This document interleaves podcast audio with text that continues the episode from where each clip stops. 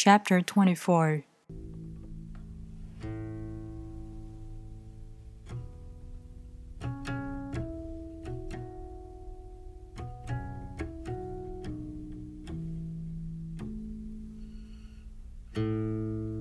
He who stands on tiptoe doesn't stand firm. He who rushes ahead doesn't go far. He who tries to shine dims his own light.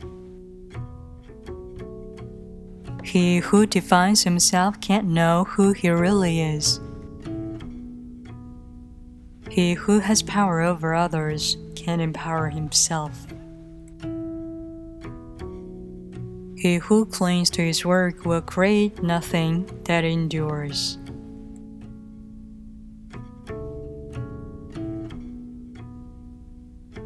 If you want to accord with the Tao, just do your job. Then let go.